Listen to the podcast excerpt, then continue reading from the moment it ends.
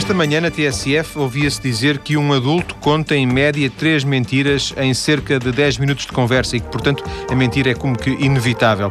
Mas como apanhar as mentiras, sobretudo quando elas têm implicações na vida de cada um ou até na vida coletiva? Falamos neste Dia das Mentiras do polígrafo, do detetor das mentiras, com quem tem estudado precisamente esta, esta ideia de polígrafo. É o caso do psicólogo Carlos Fernandes da Silva, professor catedrático do Departamento de Ciências da Educação da Universidade de Aveiro. Professor, muito boa tarde. Muito, muito obrigado boa tarde. por voltar à TSF. Esta ideia do polígrafo, tanto quanto me parecia, era uma ideia antiga, do polígrafo em si é uma ideia antiga, mas eh, curiosamente nestes minutinhos antes de começarmos o programa, o professor acrescentou aqui um dado interessante, é que é, é antiga, mas não tinha nada a ver com a mentira, não é? O polígrafo não é um detector de mentiras, o polígrafo era uma máquina que terá surgido por outras razões.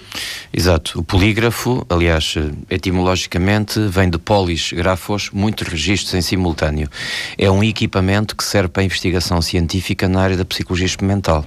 Portanto, começou a desenvolver-se nos finais do século XIX e, no fundo, é um equipamento que nos permite registar várias funções fisiológicas, desde a resistência da, da pele, por exemplo, à passagem da corrente elétrica, os movimentos respiratórios, a frequência cardíaca, a atividade atividade elétrica cerebral. Portanto, enfim, há muitas funções que nós podemos registar em simultâneo enquanto colocamos os sujeitos em tarefas experimentais. Portanto, é um, é um equipamento que serve para a investigação em psicologia experimental. Existe desde os finais do século XIX existe, e, e continua a ser usado e cada vez mais. Portanto, não tem nada a ver com a mentira.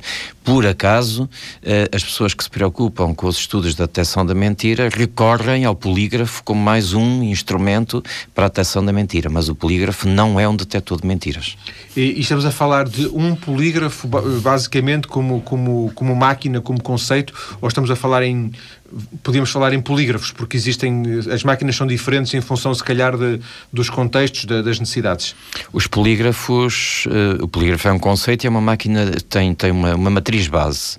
Ou seja, o, a única coisa que distingue as, as, máquinas entre si é o número de canais. Em canais, entende-se por canal, portanto, Diferentes informações uma que... captação, exato, não é? Se eu puser, por exemplo, dois eletrodozinhos na cabeça das pessoas para recolher sinais em dois sítios diferentes, tenho dois canais. Sim. Se puser quatro, tenho quatro. Portanto, os, os polígrafos distinguem-se quer pelo número de canais, eu dou o exemplo, por exemplo, nós temos na Universidade de, de Aveiro, no Laboratório de Psicologia Experimental, eh, dois polígrafos diferentes. Temos um que se dedica sobretudo à recolha de sinais da atividade elétrica cerebral, tem 64 canais, o que significa que as pessoas que lá vão colocam uma touca na cabeça que tem 64 pontos de recolha de sinal e serve para imensos estudos sobre neurociência na área das neurociências cognitivas. E depois temos um outro polígrafo que já tem 16 ou, ou, ou, múltiplos de 16, neste caso são sempre múltiplos de 8, ehm, que são módulos que nós vamos, podemos ir somando e que são dedicados sobretudo à recolha de outros sinais que não da atividade elétrica cerebral, uh, como eu referi há pouco. Uh, portanto, o que distingue as máquinas entre si é apenas o número de canais e o tipo de software, porque depois há, há máquinas consoante, mas isso tudo tem preço, é? claro. tem custos. Nós podemos ter polígrafos que chegam a 50 mil euros, 100 mil euros, portanto isto varia muito, uh, e outros mais baratos, da ordem dos 2 mil euros, mil euros, que até são portáteis, mas têm muito poucos canais. Depois, outra diferença também que existe é aquilo que se chama é um conceito técnico um bocado complicado, que é o de resolução, ou seja, a capacidade que a máquina tem de discriminar eh, variações muito pequeninas nos Detalhes. sinais. Exatamente. Portanto, estas são as diferenças entre, e as diferenças de marca, obviamente, mas o conceito em si é sempre o mesmo, é ter uma máquina que recolhe vários eh, sinais do corpo humano em simultâneo, que os transporta para um computador, onde nós podemos fazer a análise, o processamento de sinal usando algoritmos da, da matemática específicos para esse efeito. Não deixa de ser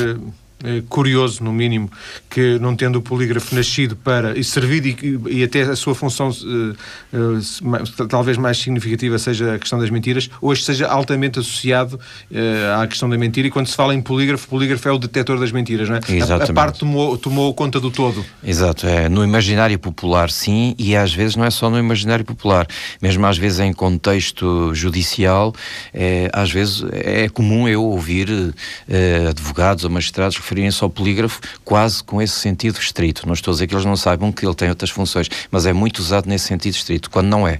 E deve ser combatida essa ideia. O polígrafo é uma máquina para investigação em psicologia experimental numa área específica que é conhecida como psicofisiologia, que é o estudo da relação entre o que se passa a nível do comportamento humano, aquilo que nós pensamos, sentimos e fazemos, e as manifestações corporais. É este o objetivo uh, do, do polígrafo. Depois, claro, pode ser utilizado para imensos objetivos, desde que seja neste, neste registro, e um deles é tentar perceber se também aquilo que ele registra nas alterações hum, corporais, se tem ou não tem alguma coisa a ver com mentira. É por isso que ele foi associado durante muitos anos na história da ciência e da, da, e da tecnologia eh, associada à detecção da mentira.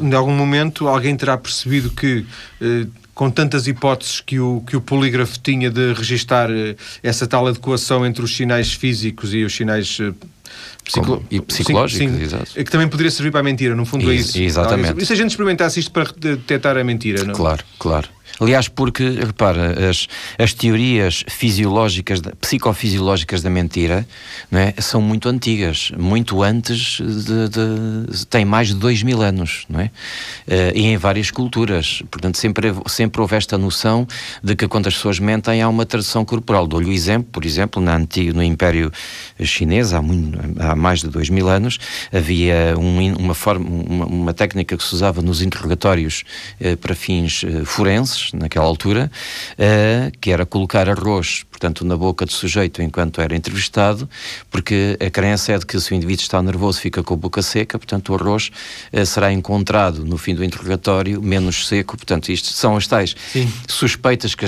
já existem há muitos anos e, e também na, na, civilização mais ocidental, desde os antigos gregos, mesmo os interrogatórios no Império Romano, etc., e depois durante a Idade Média, ou seja, sempre houve a crença, a associação, se o indivíduo fica ruborizado ou se fica pálido, se se nota um, um aumento da frequência respiratória, sempre houve esta, esta preocupação de encontrar uh, correlatos, não é, ou sinais físicos, orgânicos, que acompanhassem uh, o Sim. ato da mentira. Uma correspondência entre, uma, Exatamente. entre, entre o comportamento é só, visível é, e, a, e, a, mentira, digamos É assim. só por essa razão que quando o polígrafo aparece, claro, posto a jeito, não é? Portanto, que é uma máquina que permite registar com precisão, e a máquina aí é infalível, registra com precisão, com muito rigor, as variações uh, corporais né, eh, associadas a determinados comportamentos, pensamentos e, e, e, emoções, obviamente que as pessoas se lembraram de imediato, ok, vamos associar então esta máquina para estudar a, a mentira, porque que estas, estas suspeitas da relação entre as variáveis psicológicas e fisiológicas na mentira já são milenares, vamos agora utilizar um instrumento recente, tecnológico, para ver se melhoramos a eficiência. Mas não... E o que é que a ciência nos diz? Diz-nos que essas crenças uh, milenares têm, têm, têm alguma sustentabilidade? Ou nem por isso? Têm se forem avaliadas caso a caso. O grande problema é que quando isto passa para o domínio popular ou para o cinema ou para a literatura em geral, aparece uma forma de receita. Coisas do género, bom, se tem um sorriso assimétrico, se engelhou a testa, quando lhe fizeram uma pergunta ou se hesitou, está a mentir. Este tipo de receitas é que não pode, não pode acontecer. Porque, porque o, o, o ato de mentira uh, exige operações internas, cognitivas, e também respostas emocionais que não são iguais de sujeito para sujeito, nem de contexto para contexto. Portanto, e quando digo sujeito para sujeito, tem a ver com características de personalidade, tem a ver com o contexto da, da em, em, que ocorre o, o, ato de mentira, os objetivos porque se está a fazer um interrogatório. Portanto, há tantas variáveis em jogo que não pode haver receitas. Agora, há muitos elementos de investigação, até mesmo feitas com o polígrafo, mesmo sem ser com o objetivo de estudar a, a detecção da mentira, mas apenas o comportamento de mentira, que é diferente, não é? Investigação de digamos, mais pura, não tanto aplicada, que são extremamente interessantes e que todo investigador forense, ou mesmo não forense, como por exemplo um psicólogo que está a avaliar alguém, ou um psiquiatra, ou um médico de família, não é? e quer saber se o indivíduo está a simular ou não está. Eh, portanto, seria interessante que todos nós tivéssemos informação sobre tudo o que a investigação nos tem revelado sobre isso. Mas com este princípio fundamental, que é um ditado popular português, que é uma andorinha não anuncia a primavera. Não basta um ou dois sinais para se fazer uh, a confirmação Sim. de que o indivíduo está a mentir. Não sei se percebi bem, mas seria qualquer coisa coisa como uh, os, os, sinais, os meus sinais de mentira não são iguais aos sinais de outra pessoa, embora eu possa ter sempre os mesmos sinais de mentira, uh, sempre que minto tenho me o mesmo comportamento, ou nem sequer é assim? E nem sequer é assim, porque depende do, dos, dos contextos onde se encontra. Né? Se, por exemplo, a sua companheira ou o seu companheiro estiver a fazer perguntas, dado o vosso grau de intimidade e a natureza da informação que a pessoa quer recolher para saber se está a mentir ou não, eh, é completamente diferente, as reações são completamente diferentes, o processamento cognitivo é completamente um diferente. Um foi apanhado a mentir numa escola, por exemplo, exatamente, professor. Exatamente. Ou... ou o indivíduo que está a ser entrevistado por um, por um agente policial, Sim. não é? Ou pelo no tribunal. Sim, portanto, nem sequer aí se consegue estabelecer não, um, não, não, um padrão. Não. Daí que, para aqueles ouvintes, que, ouvintes neste caso, que seguem na, no, no, canal Fox aquela série Lie to Me, podem desde já ficar a, a descansados que é, é, é, completamente falso que seja possível, como, como faz o, o protagonista, o Dr. Lightman, que seja possível, eh, através de uma entrevista, eh, obter sentenças tão, tão definitivas sobre se alguém está a mentir ou não, só por, só por o observar. Exato. Aliás, isso é um contrassenso científico, não é? Que põe logo em causa os princípios básicos da ciência. Não há sentenças absolutas, não é? As coisas, à medida que o conhecimento científico vai avançando, nós temos verificado que há afirmações que foram feitas por, por, por até mesmo afirmações nem, nem, sequer na, com caráter absoluto, como, como artigos científicos foram saindo sobre a investigação da mentira, porque há autores que estão muito associados à investigação da mentira, como seja o famoso psicólogo Ekman, que tem estudado imenso a mentira, o Lican, o Raskin, portanto há vários investigadores e que nota-se pela evolução da investigação nos artigos que eles foram escrevendo ao longo das décadas que vai havendo mudanças na, na própria perspectiva uh, relativamente às, aos próprios teorias gerais da mentira e à forma como se devem tratar. Havia um dirigente desportivo que dizia o que, o que é verdade hoje pode ser mentira amanhã ou será mentira amanhã e também temos, temos que ter alguma cautela também temos, nesta área. Temos, embora na ciência uh, o, o, o grau de erro vai diminuindo exponencialmente, mas há sempre uma margem de erro e portanto tem que se ter algum cuidado. Com as verdades absolutas. Exatamente. Uh, de alguma forma, este, esta, esta, esta abertura de conversa que fizemos aqui uh, já nos explica um pouco a falta de consenso científico e até legal, político, administrativo que existe à volta do polígrafo como detector de mentiras. Porque, na verdade, uh, a mentira é, é, algo que se busca, a verdade, a procura de, de, saber quando é que alguém está a mentir é algo que, que se busca muito em, na polícia, nos interrogatórios, no tribunal, etc. A justiça é feita um pouco disso, mas não se encontrou ainda uma forma eficaz. O polígrafo tentou, o polígrafo como detector de mentiras, tentou, eh, em determinado momento poderia ter sido uma ferramenta, mas eh, não digo que foi abandonada, mas eh, de alguma forma perdeu-se algum entusiasmo, se calhar. Perdeu-se entusiasmo porque se cometeram erros muito graves, não é? Porque o, o, problema, volto a repetir, não, o problema que existiu com o polígrafo na, na, na nos tribunais, sobretudo norte-americanos, onde se usou muito, e que deram muitos falsos positivos, ou seja, consideraram-se culpados indivíduos que não eram, não tem a ver com o polígrafo. O polígrafo é absolutamente inocente aqui é absolutamente inocente neste caso. O problema tinha a ver com a forma como estes indivíduos eram entrevistados e sobre as conclusões abusivas que se tiravam da leitura dos dados do polígrafo, porque no fundo uh, aquilo, que, aquilo que, em, que em ciência se chama o paradigma do, do, do, do, sujeito ou da pessoa culpável, ou seja, as perguntas eram feitas uh, partindo do pressuposto que o arguído era mesmo culpado. Um, e, portanto, as respostas. O, o, eh, o sujeito estava um, tinha uma maior probabilidade de ativar-se fisiologicamente, de se excitar, digamos, do ponto de vista fisiológico, e obviamente que o polígrafo não engana e detecta. Portanto, está lá, estão lá as respostas, uma alteração.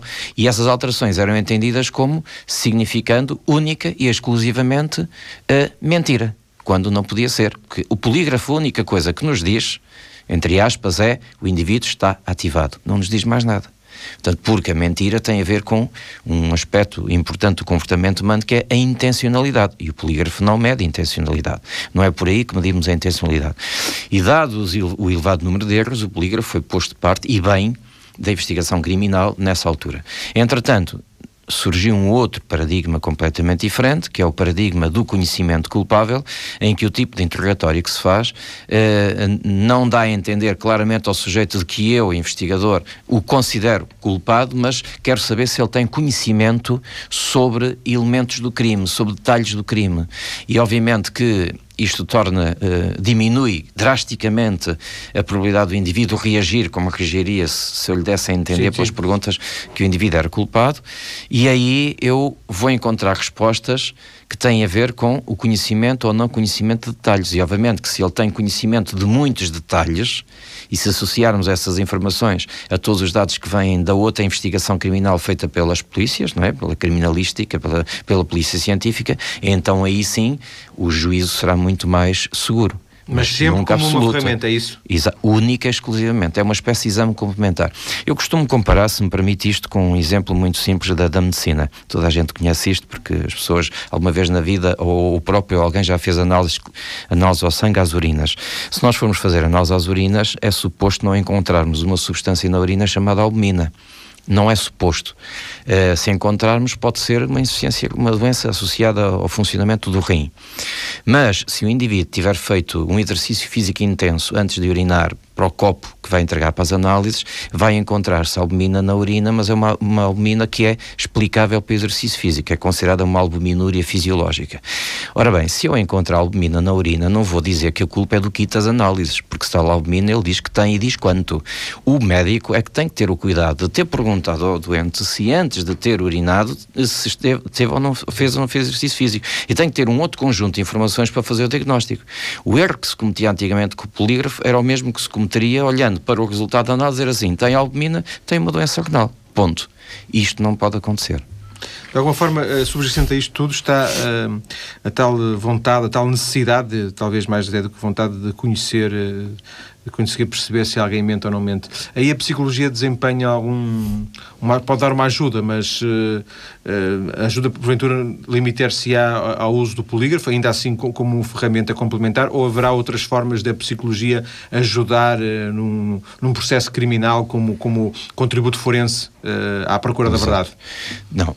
os maiores contributos da psicologia para, para o estudo da mentira vão muito para além do polígrafo. O polígrafo é, um, é uma pequena percentagem não é? Da, da, da, dos contributos da psicologia. Por exemplo, a psicologia social é, é uma área onde se estuda muito a mentira, uh, porque tem a ver com o estudo das interações sociais e quais são as regras de produção das, dos nossos comportamentos de interação. Temos também uh, áreas da psicologia experimental ligadas à, à forma como pensamos, a psicologia cognitiva, que também por exemplo, estudos de ilusão de memória. Né? Nós temos em Portugal uma pessoa, um colega da Universidade do Minho, o professor Pedro Albuquerque, que, que é um dos que mais estuda as, as, chamadas ilusões ou falsas memórias, que estão por trás muitas vezes de, de, do engano, não do, neste caso não é bem do engano, mas seria da falsidade, porque não podemos confundir mentira com falsidade, não é? O falso é quando de facto aquilo que dizemos não está de acordo com os dados, mas não quer dizer que seja mentira. Mentira quando há in, intenção, exato, exato. a intenção de enganar outro é que é que constitui a, a, a verdadeira mentira, porque eu posso usar a verdade para mentir. Aliás, a sabedoria popular até tem essa noção, diz com a verdade me enganas. Portanto, posso mentir com a verdade. Portanto, há muitos contributos da psicologia para perceber o comportamento de mentira, muitos, imensos, em muitas áreas que não apenas o polígrafo. O polígrafo é uma pequena área, é menos representativa até da investigação. Se fizer uma busca tanto na, na, na, no Google Académico, o Google Scholar, onde há uma maior filtragem, portanto temos uma maior credibilidade no, no, material que encontramos, que é mais científico e não tanto popular, vai verificar que os, a maior quantidade de contributos da psicologia são das áreas da psicologia cognitiva, da psicologia das emoções, claramente, da psicologia das emoções, da psicologia social e muito pouco da área do polígrafo. É, o professor falava agora nesta questão da, da, da falsidade. É, certamente já nos aconteceu a todos é, sermos apanhados numa mentira, mas estarmos perfeitamente convencidos de que estávamos a falar verdades e dizer, pá, é realmente, mas eu estava convencido que era verdade e, e genuinamente, quer dizer, não, não, não, não, ser, não ser uma, uma invenção, quer dizer, Pronto, realmente, se me dizem que é isso, eu acredito, mas eu estava convencido do contrário. Exatamente. Isso. Sim, porque as pessoas acham que o contrário da verdade é mentira. Isso não é verdade. O contrário da verdade é falsidade. Uh, portanto, nós dizemos que uma coisa é verdadeira quando corresponde aos factos, uma coisa é falsa quando não corresponde aos factos. Mas eu posso me enganar, uh, no sentido que eu posso, uh, até por exemplo, com a passagem do tempo, eu vou perdendo a informação, a minha memória como isso é muito explicado pela psicologia cognitiva, a minha memória vai preenchendo e vai distorcendo os dados, portanto, nós criamos ilusões de memória, os nossos lapsos vão sendo preenchidos por outra informação que introduzimos e não o fazemos, na maior parte dos casos, deliberadamente. Isto vai acontecendo automaticamente. E, portanto, quando recolhemos essa informação para produzir uma afirmação, estamos absolutamente convictos que estamos a transmitir a verdade e podemos estar a transmitir falsidade. falsidade. Mas se não é só a nossa intenção, isso não é mentira, é apenas falsidade. Agora, mentira só existe quando há intenção clara de enganar outros usando a verdade ou a falsidade. O professor Carlos Fernandes da Silva tem trabalhado num projeto para melhorar a eficácia do polígrafo, um projeto que vamos conhecer já daqui a pouco na segunda parte do programa. Até já. E voltamos para continuar a falar do detector de mentiras, eh, erradamente conhecido como polígrafo, como já ouvimos uh, explicar o nosso convidado de hoje, o investigador psicólogo Carlos Fernandes da Silva, professor catedrático no Departamento de Ciências da Educação da Universidade de Aveiro. Professor, uh, da primeira parte ficou-me esta ideia, uh, a máquina, a máquina polígrafo dá respostas, essas respostas são há pouco dizia infalíveis, mas o, o, problema pode estar na interpretação dessas, eh, dessas respostas e na generalização que essas respostas podem ter para, para mais de uma pessoa. Estou, estou a interpretar, interpretar, bem. Para além disso, também pode haver o, o, a questão de eu conseguir enganar a máquina ou não. Exatamente. Também é não é, é a máquina, ou seja, eh, no fundo, isso é uma, uma forma muito, muito coloquial de dizer Sim, muito, muito as chamadas primária. contas. Sim, posso enganar a máquina. A, ah, não, a, máquina nunca se engana, não é? Uh, o que eu posso é usar aquilo que se chamam contramedidas, é assim que o termo é conhecido, no sentido de que eu posso, uh, se tiver algum treino, por exemplo, um ator, um ator tem essa possibilidade, mais do que, do que qualquer um de nós, uh, de controlar Uh, alguns aspectos da expressão emocional, da expressão tanto corporal das nossas emoções, e obviamente que se as controla, a máquina não as registra, porque a máquina limita-se a registrar. Se eu, ao mentir, ou ao fazer um cálculo mental, ou a reagir a uma imagem qualquer, seja o que for, porque o polígrafo estuda isso tudo, se eu tiver uma ativação emocional, se eu, se, eu, se eu deixar que a minha emoção se exprima e se as minhas emoções tiverem uma componente motora e vegetativa muito forte, não é? Sobre alteração de frequência cardíacas, etc., por aí fora, a máquina registra. Agora, se eu tiver características pessoais em que a minha expressão emocional é mais contida, ou eu consigo conter as minhas emoções, portanto, controlá-las de alguma forma, eu, isto não é muito correto dizer assim, mas pronto, a população entende, eh, obviamente que não vai haver tradução corporal Sim. significativa. Logo, a máquina não, não registra. Portanto, eu posso, no fundo, enganar o, o, o investigador, não é? Por não manifestar coisas que a máquina pudesse registrar. De alguma forma, até poderá não ser uma questão, eh, popularmente diz-se, é um tipo que é muito inteligente, consegue, mas poderá não ser uma questão sequer de, de inteligência, mas será, por exemplo, do, da quantidade de vezes que alguém mente e, portanto, uma coisa, alguém que vive ou, ou que pratica, que, que, que, que, mente com alguma facilidade, com alguma recorrência. Eh, não, tem, ativo, não tem ativação sim. emocional significativa. Exatamente, ela, ela, não, não deve registrar grandes alterações Exatamente. como alguém que foi apanhado, digamos assim, eh, desprevenido ou, ou, com pouca experiência nessas questões, não é? Exatamente. E isso, essas questões depois são difíceis de avaliar, a não ser que, que haja formas de compensar, eh, e haverá formas de compensar isso. Mas não através do polígrafo, não através é mais através da observação comportamental e do tipo de entrevista que se faz. Porque repare, os estudos mostram, por exemplo, quando nós consideramos o fator pessoal, diferenças entre as pessoas, os estudos mostram que os extrovertidos mentem com muito mais facilidade do que os introvertidos. Obviamente que o extrovertido terá menos manifestações ansiosas, menos, menos ativação emocional quando está a mentir. E, portanto, a máquina não as vai detectar, como é óbvio, porque a máquina não engana. Não se engana. Uh, portanto, isto só para mostrar já um exemplo de como é que diferenças entre pessoas vão determinar diferenças na tradução comportamental de um ato de mentira e a máquina não os registra. Mas há outros indivíduos que podem ser treinados. Por exemplo, nas, uh, os estudos têm mostrado uma coisa interessante. Os melhores detectores de mentiras são, de facto, os seres humanos, não é? E dentre os seres humanos, os melhores detectores de mentiras são os investigadores, uh, os, os das polícias secretas portanto, os, os, os espiões uh, e os que fazem interrogatórios nessas polícias são muito superiores as competências deles do que os, de, os, os, os, que fazem interrogatórios nas polícias de investigação criminal Correto, do Cuba. Exatamente. Uh, portanto, esse Porque é eles um... são treinados para isso? São treinados. E esses também são, e os espiões são, muito, são treinados exatamente em contramedidas, ou seja, eh, em atos de interrogatório para controlarem a expressão emocional, para que não sejam detectados. E eles próprios não sejam apanhados na. Exatamente, porque nesses domínios da investigação mais de caráter de eh, polícia secreta, não é? de investigação não criminal, mas de polícia secreta, o polígrafo é mais amplamente usado do que a investigação Sim. criminal. Porque, obviamente, que aí, enfim, as, a lei é mais cinzenta e e as metodologias são diversas e mais obscuras e o polígrafo é do conhecimento geral de que é amplamente usado. Estava, estávamos na, na, na, abertura, estamos na, na, abertura desta segunda parte, de alguma forma, a tentar perceber como é que é possível, eh, não tanto a questão de enganar a, a, a máquina, mas eh, eh, ultrapassar esta questão de, de, de, de ser detectada a mentira. diz que os toxicodependentes são excelentes mentirosos. não sei se isto faz algum sentido em termos científicos, se existirá, mas de alguma forma uh, diz-se que, que o toxicodependente uh, é alguém que, que, que conseguiu uh, adquirir um conjunto de competências que, que lhe permitam durante, pelo menos durante algum tempo. Isto fará, este sentido popular terá algum, eu, alguma lógica? Eu, eu, não gostaria de circunscrever só os toxicodependentes.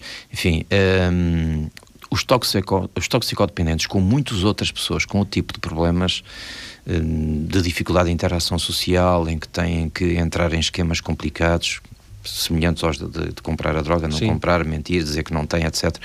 Eh, portanto, as pessoas que têm que usar a mentira como sobrevivência sistemática, pelo treino e pelo uso sistemático da mentira, acabam por se tornar mentirosos compulsivos, ou mentirosos patológicos, ou mentirosos correntes, chamem-lhe o que quiserem. Uh, aqui não, não está em isto são pequenas subdivisões sim, sim. que têm um caráter clínico, mas estes indivíduos que estão treinados a usar a mentira de forma corrente não têm tradução uh, emocional clara e, portanto, mesmo que fossem expostos a um interrogatório em polígrafo, dificilmente seriam detectados. Mas não são só os toxicodependentes, são as pessoas que têm que usar sistematicamente, seja por que motivo for, a, a mentira como medida quase diária e quase sistemática de sobrevivência. Daí a questão do próprio espião.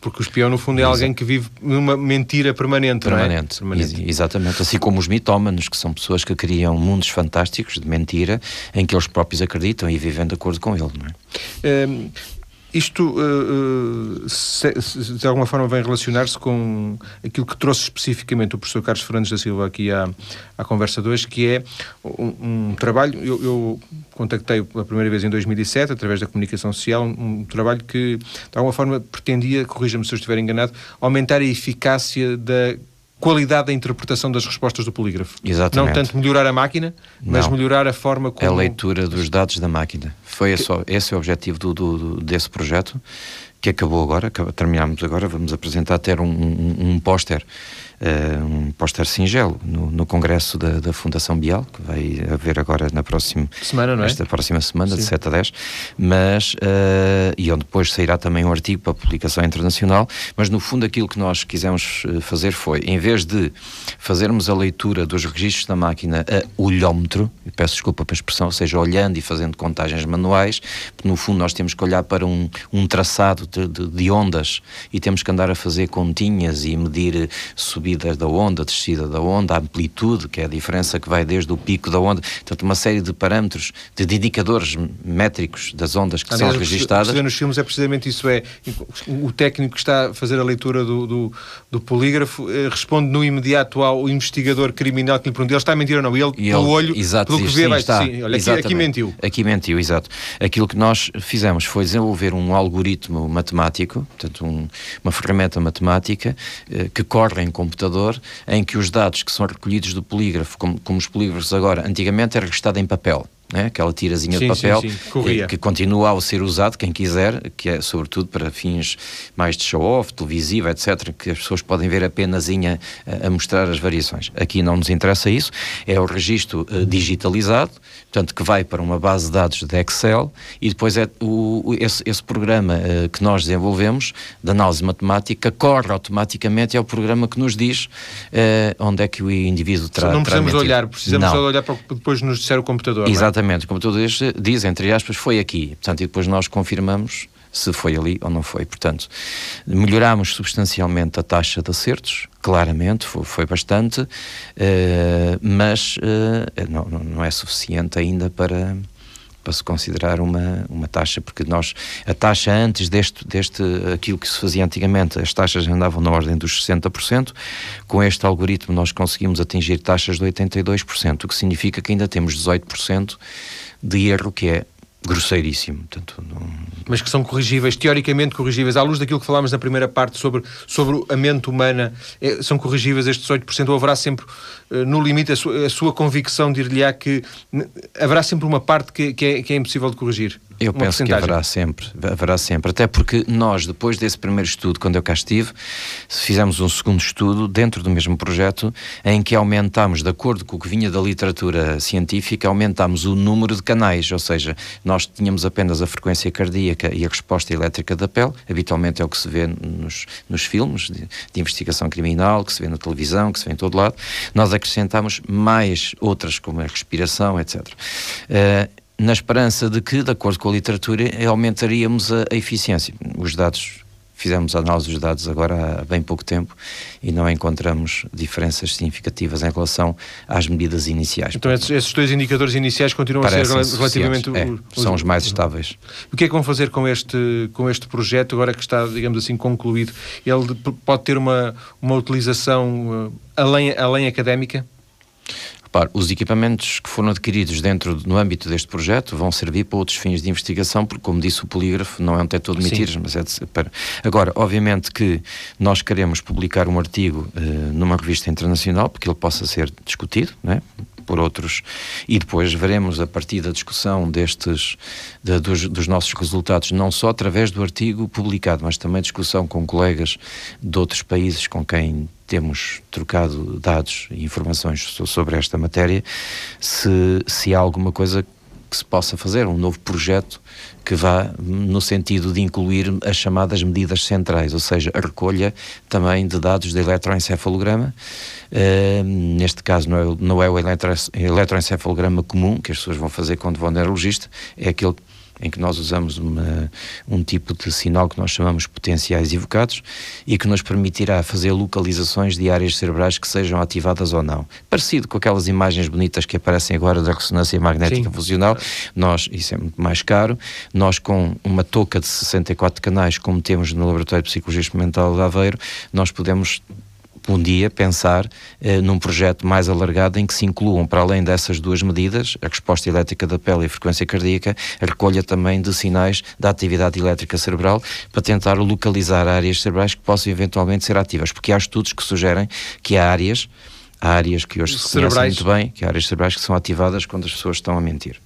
Eu, eu, a pergunta que eu lhe fazia sobre o, o impacto uh, a utilidade, entre aspas, que, que, este, que este projeto pode ter, uh, centrava-se na questão de que, uh, embora em Portugal o, poli, o, polígrafo, o detector de mentiras, não tenha grande expressão ou nenhuma expressão, há, há países, e os Estados Unidos, pelo menos em alguns estados dos Estados Unidos, e penso que também em alguns países da Europa, imagino, eh, em que o, este detector de mentiras, como ferramenta complementar, de, digamos assim, de, de, diagnóstico criminal, apesar de tudo, existe e, é, e tem, alguma, tem algum uso, não é? Portanto, há, haveria algum mercado entre aspas, para vocês, eh, não sei, venderem a patente ou, ou ganharem dinheiro com isto?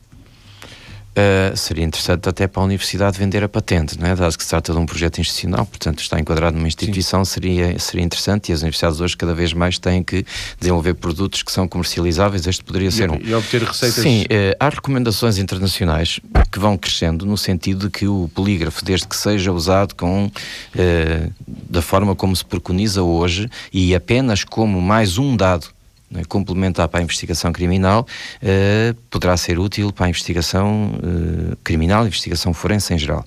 Isso seria interessante.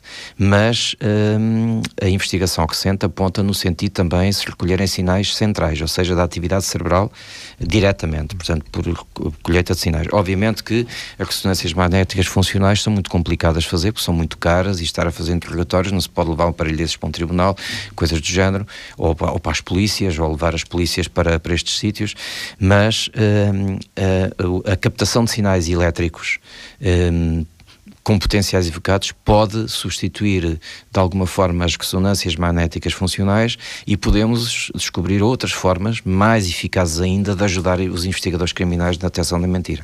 Eh, qual é, na sua opinião, a explicação para o facto de, sendo este um tema tão presente, eu diria até há dois mil anos, como, como, como no, no, início do programa, uh, tão interessantemente nos referiu, uh, e sendo tão, um tema tão estudado, que eu, penso não estar a dizer nenhum disparate, os académicos, os psicólogos, neuropsicólogos, enfim, ser um tema tão estudado, ainda estarmos numa fase tão básica de, de conhecimento.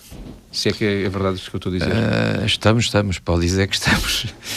há muitas. Há, há, sabe que o grande problema é este: há muitos dados empíricos, há muitos estudos, mas ainda não conseguimos encontrar uma teoria geral sobre a mentira.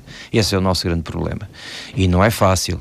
Uh, repare que uh, a psicologia é uma, hoje, hoje, é uma ciência, felizmente, bem consolidada, embora em Portugal, como ciência, não seja tão antiga quanto isso, seja recente, mas é uma investigação, sobretudo da psicologia experimental, mas ainda vai precisar de alguns anos para começar a ter, como na física e a química e até a biologia, repare que a biologia só muito, já meados do século XX, é que começou a ter grandes teorias gerais, portanto, a psicologia está a chegar a essa fase, nós já começamos a ter modelos e teorias gerais sobre muitas coisas. Sobre a mentira ainda vamos ter muito que andar. O que nos falta, o que falta é conhecer sequer a própria origem da mentira, o, como, é que, eh, como é que funciona o, o, o mecanismo da mentira. E, há, e já há estudos interessantes sobre isso, as teorias no sentido da teoria evolucionista da mentira. Portanto, a partir da, do estudo da, da evolução, né, partindo do paradigma evolucionista das espécies, perceber o papel que a mentira tem desempenhado na sobrevivência da espécie. Porque se a mentira é, é, é tão corrente, ao ponto de até poderem ocorrer duas a três, dez em dez, em dez, dez minutos de conversa, e esse dado aparece em algumas investigações, não é nenhuma barbaridade, é porque ela tem uma função fundamental para a sobrevivência, senão ela não teria permanecido. E é curioso que há 3.500 anos, não é, estamos a falar do aparecimento da, da lei de Moisés, dos Dez Mandamentos, um deles é não mentirás. Eu gostaria de saber Exatamente. como é que eles investigavam a mentira na altura, dado que se tratava de um dos Dez Mandamentos. Porventura, com base numa crença. Um, Falta-nos falta ainda perceber como é que uh, cerebralmente se processa o mecanismo, como é que, uh, em termos de neurónios, a, a mentira funciona? Esse mapa está feito, esse, esse... Mapeamento não está. Conhecem-se, eh, pronto, sabemos quais são as áreas implicadas. Agora, como é que o, como é que funcionam entre si no ato da mentira ainda é muito prematuro. Mas já sabemos quais são as áreas envolvidas. Mas é talvez das áreas mais, eh, não dizer apaixonantes, porque às vezes a ciência não se compadece muito com, com paixões, mas das áreas que mais interessam neste momento eh, psicólogos e cientistas, não é? Sim, é uma delas com muita o, sim, cérebro, não é? O cérebro... o cérebro em geral, mas a mentira também, por causa dos problemas da simulação, eh, não só pesquisar a mentira para fins forenses, mas é uma outra área que as pessoas se esquecem, que é a mentira na consulta médica, a mentira, o engano na consulta médica, o engano na, na consulta psicológica, na consulta psiquiátrica. É muito complicado. Não é e... à toa que o Dr. House diz que a primeira função, o seu primeiro, o seu primeiro objetivo é sempre perceber onde é que o, o doente está a mentir, não é? Exatamente. Porque os doentes mentem sempre, Sempre, sempre. É e auto-enganam-se com frequência.